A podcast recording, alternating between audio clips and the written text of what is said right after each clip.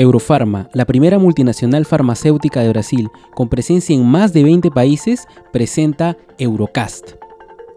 Un espacio informativo sobre las enfermedades prevalentes de la población peruana, sus diagnósticos y tratamientos desde el punto de vista de importantes médicos especialistas de la región.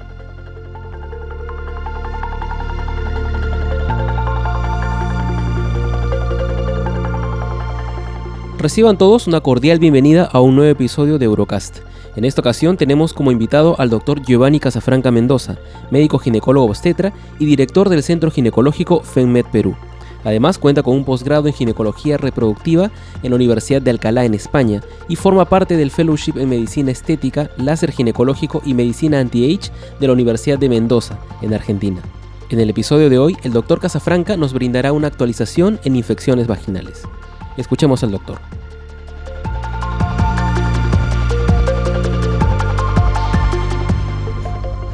Hola, ¿qué tal? Soy el doctor Giovanni Casafranca, médico ginecólogo. El día de hoy vamos a hablar sobre las infecciones vaginales.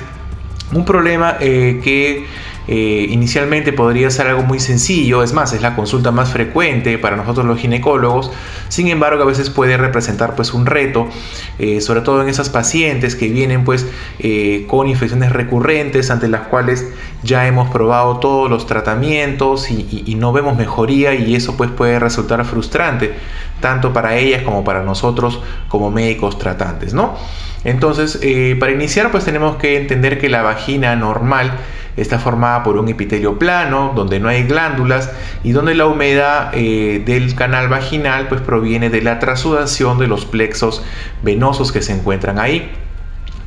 Eh, la vagina es un órgano protector en sí mismo, ¿no? un órgano protector que va a impedir que ingresen gérmenes hacia el cuello uterino, hacia el útero, hacia las trompas y va a evitar que haya la proliferación de eh, gérmenes que normalmente son parte de la flora vaginal, como por ejemplo el caso de la cándida, ¿no? Eh, hay factores condicionantes que justamente van a proteger eh, este canal vaginal, ¿no? las hormonas producidas por los ovarios, específicamente los estrógenos, el glicógeno producido en las células epiteliales y sobre todo la flora vaginal, ¿no? los bacilos de Doderlein que producen ácido láctico y que y justamente eh, este ácido láctico pues es lo que va a mantener un pH ácido entre 3.5 a 4.5 que genera condiciones adversas para el crecimiento de la cándida y la garnerela, ¿no? Eh, por otro lado, tenemos factores que van a alterar este mecanismo defensivo vaginal. ¿no? Eh, fisiológicamente la menstruación, ¿no? la sangre con un pH alcalino, va a producir cambios del, eh, medio del pH vaginal, sobre todo en aquellas mujeres con sangrado menstrual abundante de muchos días, puede causar alteraciones del, del pH de la vagina. Ya hablando de un tema patológico, la penetración masiva de gérmenes externos, ¿no?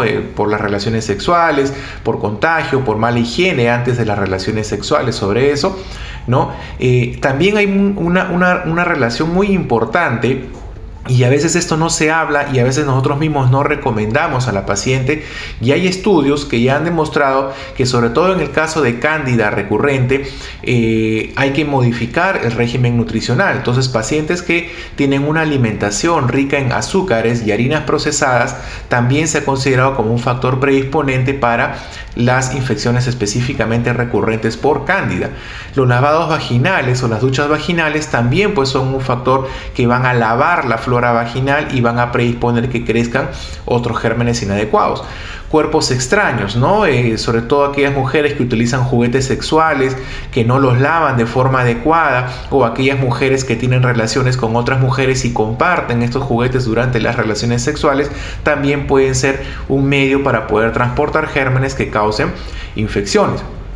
Condiciones que alteren la flora vaginal, como por ejemplo la diabetes, el embarazo, del cual ya voy a comentarles más adelante, ¿no? Eh, estados de inmunosupresión como el VIH o pacientes post-quimioterapia, post-trasplantados, también pues tienen un riesgo eh, y un factor predisponente para poder tener infecciones vaginales. ¿no? Trastornos hormonales, ¿no? La misma menopausia, la disminución estrogénica va a producir vaginitis atrófica que a la larga también va a predisponer a las infecciones vaginales. Y sobre todo, y no menos importante, el tratamiento prolongado con antibióticos, ¿no? Ahora desgraciadamente existe una, eh, una epidemia pues de automedicación donde las pacientes confunden la infección urinaria con la infección vaginal y toman antibióticos y van a la farmacia y la farmacia sin ninguna receta pues eh, venden los antibióticos y esto lo único que va a hacer es que los antibióticos van a afectar pues directamente a la flora vaginal, van a disminuir los lactobacilos y esto pues va a predisponer a una infección vaginal recurrente, ¿no? Eh, ahora, definitivamente hay pacientes, y a todos nos ha pasado, que a veces vienen a la consulta y dicen, doctor, ya he pasado por N médicos y tengo flujo y no, y no mejoro. Y cuando nosotros examinamos vemos que no tiene flujo, sino que es simplemente parte de su lubricación normal. Y de repente esto pasa mucho más en las gestantes, quienes ellas fisiológicamente tienen mayor lubricación, mayor secreción vaginal. Entonces primero tenemos que entender cuál es la lubricación vaginal normal, cuál es el flujo vaginal normal para poder pues educar a nuestras pacientes y explicarles cuándo deben ir al ginecólogo y cuándo considerarlo normal. Entonces la lubricación normal se suele considerar pues como un, líquido eh, transparente o a veces un blanco muy claro, como yo a veces digo, como el lavado del arroz, ¿no? Pueden haber inclusive a veces finos, eh, grumos finitos por el detritus celular, ¿no? Eh, la misma lubricación eh, vaginal, hay mujeres que lubrican mucho más y a veces manchan la truza y no por una infección, sino simplemente por la lubricación vaginal aumentada y también la misma secreción del cuello del útero también se considera pues parte de la lubricación vaginal normal, ¿no? Entonces, la lubricación transparente, como clara de huevo o un blanco muy tenue como el lado de arroz, podemos considerarlo pues como el flujo vaginal normal, ¿no? Lo que no consideramos normal pues es el flujo producido pues por gérmenes como la tricomona, la cándida o la vaginosis bacteriana, ¿no? Hablemos primero de la, tricomoniasis, vaginal, ¿no? Sabemos que esto sí es una, un parásito que se transfiere únicamente por las relaciones sexuales, ¿no? Ya sabemos que es producido por eh, la tricomona vaginalis, que es un protozoario. Está relacionado, obviamente, a las múltiples parejas sexuales. Eh, si nosotros tenemos de repente alguna niña con eh, infección vaginal y que al ser un cultivo o al encontrar signos sugestivos de tricomona hay que descartar el abuso sexual también en ese caso. Eh, no hay inmunidad protectora. ¿Qué significa esto? Que esto pues no es como la varicela que te da una sola vez. Hay que explicar a la paciente que si viene por una infección por tricomona, le damos tratamiento, si continúan los factores predisponentes, continúan los factores de riesgo, pues nuevamente puede volver a tener una infección por tricomona vaginal y este ser pues un problema. Eh, eh, recidivante. ¿no? El cuadro clínico de la tricomoniasis es un flujo vaginal con mal olor, con picazón y con ardor. ¿no? Y siempre acá tenemos que empezar a ver el diagnóstico diferencial, porque cuando pensamos en picazón y ardor, también nosotros lo relacionamos con la cándida. Pero tomar en cuenta que la cándida o el flujo de la cándida no tiene mal olor y acá sí, el flujo por tricomona suele tener mal olor. Sin embargo, hay un 50% de pacientes que pueden ser asintomáticos, ¿no? Eh, clínicamente la paciente puede tener eritema vulvar, la secreción suele ser pues amarillenta, verdosa y sobre todo la característica de que sea espumoso y este famoso cervix pues con el, aspecto de fresa, ¿no? Que todos nos han enseñado eh, en nuestras clases, ¿no? Y siempre cuando tenemos una paciente con un cuadro sospechoso de tricomona, descartar también pues clamidia porque son cuadros que van muy de la mano, ¿no? Tratamiento, eh, normalmente para tricomoniasis, bueno, el tratamiento de elección o el más práctico es el 2 gramos de metronidazol eh, en una monodosis, ¿no? Eh, también pueden haber combinaciones. Recuerda que siempre el tratamiento en estas infecciones vaginales debería ser combinado, ¿no? Tanto el tratamiento local con óvulos o con cremas, como también pues el tratamiento sistémico por vía oral, ¿no? Entonces podemos hacer combinaciones orales pues con el metronidazol 2 gramos y con la eh, la combinación de eh, metronidazol con, eh, por vía vaginal, ¿no? Entonces esa también sería una alternativa para el tratamiento. Siempre es importante el tratamiento para la pareja, ¿no? es muy importante y siempre recordar que este es un problema que se puede dar de forma recidivante, ¿no? Otro problema muy frecuente, por no decir el más frecuente, son las candidiasis vaginales. ¿no? Sabemos que la cándida es una levadura propia de la flora vaginal, de la flora oral, de la flora intestinal. Y hay que tomar en cuenta una cosa, que la cándida como hongo tiene factores predisponentes. Sabemos que a los hongos, ¿qué es el medio ideal para que crezcan? Un medio con calor, con humedad y con oscuridad. Y estas características de calor, humedad y oscuridad pues son propias de la del canal vaginal, ¿no? Entonces es un medio perfecto para que puedan desarrollarse y puedan crecer los, los, los hongos. La cándida es parte de la flora vaginal, ¿ok? Entonces, eh, que no sorprenda a veces una paciente cuando viene con un cultivo eh, asintomática y si es un cultivo porque algún médico de repente le recetó y sale cándida, entonces hay que explicarle que mientras no haya clínica, la cándida pues es parte de la flora vaginal, ¿no? Eh, tomar en cuenta también el tratamiento de la cándida en el embarazo, ¿no? Y siempre pues tener también en cuenta que el tratamiento debería ser pues oral y eh, local también, o sea, sistémico y local, como lo conversamos en el caso anterior de la eh, tricomona, ¿no? El cuadro clínico de la cándida, pues sabemos que hay picazón, ardor, ¿no? Y eso es lo que comentaba hace un momento, que también estaba pues em, similar al, cuadro clínico de la tricomona, ¿no? Sin embargo, en este caso el flujo por candidiasis no suele tener mal olor, ¿no? El flujo es un flujo que se suele comparar con el requesón o con la leche cortada, por decirlo de alguna forma. Hay edema, hay eritema, inclusive la paciente viene con huellas de rascado porque eh, esto produce un, un prurito muy, muy intenso intenso y también siempre hay que ver a la pareja, ¿no? Examinar a la pareja que no tenga lesiones eh, en el pene y ver si es que la pareja también no hay un factor de riesgo, pues como sea una diabetes o un cuadro de inmunosupresión. Eh, tratamientos para la candidiasis vaginal, hay muchas alternativas, tenemos el clotrimazol, pero hay que tomar en cuenta algo, cada vez se está encontrando más resistencia al clotrimazol, hacer, inicialmente pues el medicamento de primera elección, volvemos a lo mismo pues de la automedicación y los eh, dispensadores pues de las farmacias que lo venden sin ninguna receta, ha hecho pues que ya la gente abuse del uso de los medicamentos con clotrimazol encontrando cada vez más resistencia eh, a, los tratamientos con este medicamento. Ante ello, pues tenemos otras alternativas como el miconazol con esquema pues intravaginal a veces de 7 a 10 días inclusive, ¿no? Y también una alternativa muy interesante es el uso del fenticonazol, un medicamento que no se ha manoseado mucho, un medicamento que eh, no está tan, como decimos a veces vulgarmente, quemado dentro de la receta médica y que es una buena alternativa, ¿no? Con el esquema de 5 gramos mañana y noche por 3 días con la ventaja pues de que el fenticonazol aparte de tener una cobertura para eh, eh, para hongos también nos, da cobertura para gérmenes como por ejemplo la carnerela y también la tricomona. ¿no? Eh, parte del tratamiento sistémico oral, u oral, pues tenemos el fluconazol, que es el esquema más conocido de 150 miligramos como una monodosis, o también podemos utilizar pues el ketoconazol o el itraconazol. ¿no?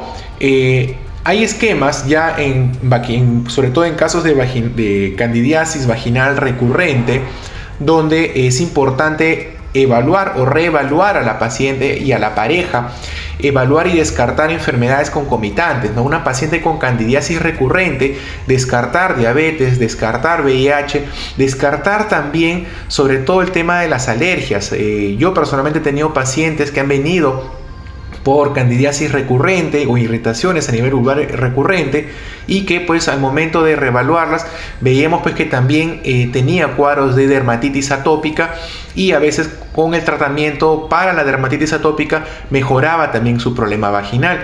Importante siempre evaluar y corregir las conductas de higiene. El tratamiento no solamente es el tratamiento para la pareja, el tratamiento también es el tratamiento de la paciente, de la pareja y las medidas preventivas, ¿no?